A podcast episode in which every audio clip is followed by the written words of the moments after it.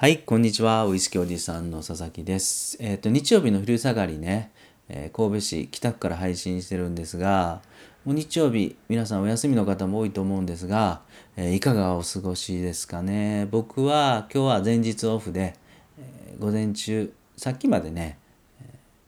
ドライブがてら買い物をしてきたんですよ。でね、その買い物の途中で住宅街通ってたらね、なんか楽しそうに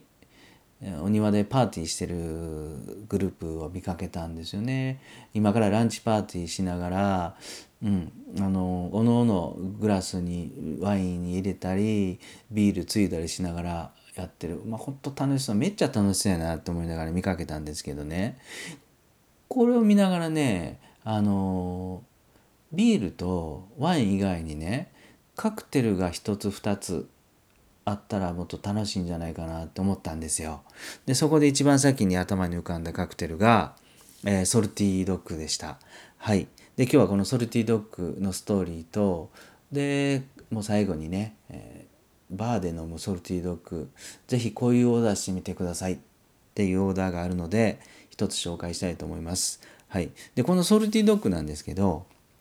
まあ皆さん1回ぐらいは飲んだことあるのかな。あの、ウォッカとグレープフルーツジュース、シンプルなカクテルなんですけどね。あの、まあ、特徴はやっぱりこれスノースタイルですよね。グラスの縁に塩が乗っかってるっていう見た感じも綺麗なカクテルなんですが、アルコール度数もね、15%ぐらい。まあそこまで、うん、しっかり一杯飲んだだけでもガツンってなるようなカクテルではないのかな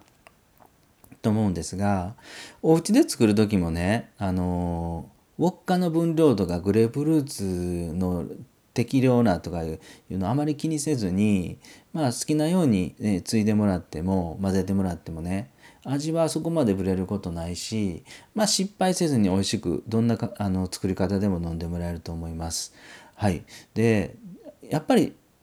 味噌はねあのこのスノースタイルだと思うんですよね。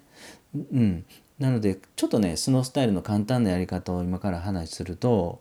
まず普通にお家にある塩をねあの平べったいお皿にね少しまぶしてくださいと。はい、でそれでまだ氷を入れないグラスに、えーレモンでもグレープフルーツでもいいので果汁を少し、えーグラスの縁にだけ少しリンスしてやります縁をつけてやりますね。うん、そしてグラスを逆さまにして、えー皿の上にまぶした塩をピタッてつけてやると。でトントントンって何回かグラスを指で叩くと余分な塩が取れてね綺麗なえスノースタイルができると思うんであとは氷を入れて材料を入れて混ぜるだけと。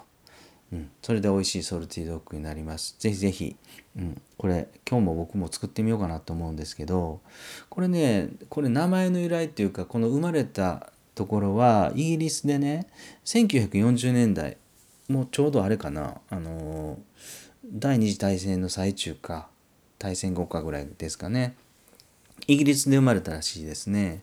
でこのソルティドッグソルティっていうのは直訳するとねしょっぱい犬っていう意味らしいんですがあのこのカクテルのソルティは潮風と汗から来るらしいんですね。でこのドッグっていうのは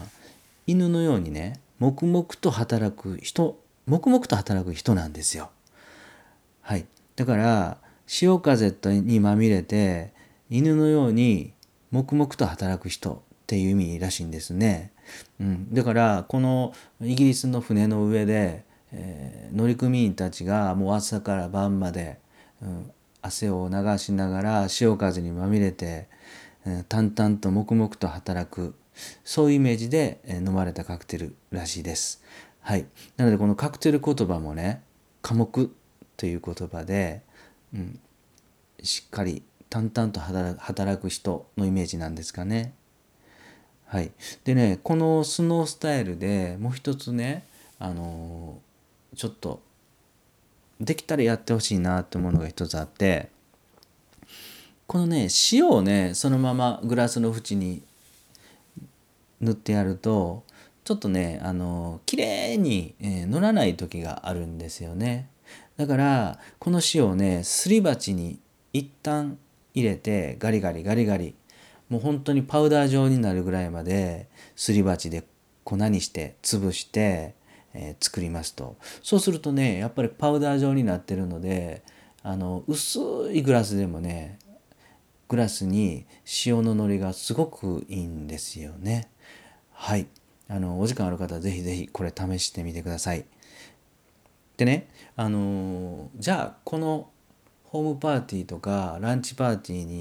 にすごい向いてるカクテルソルティドッグだなって思ったんですけどじゃあバーに行った時にどういうオーダーの仕方をしたら面白い美味しくいただけるのかっ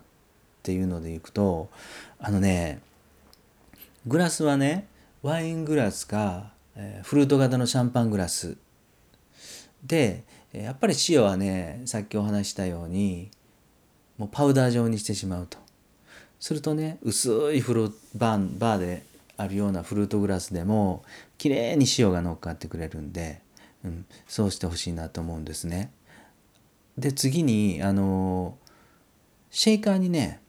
ウォッカ1グレープフルーツ2ぐらいの割合でシェイカーに入れてシェイクしてほしいんですよ。そしてパウダー状のスノースタイルをしたワイングラスかフルートグラスに注いであげると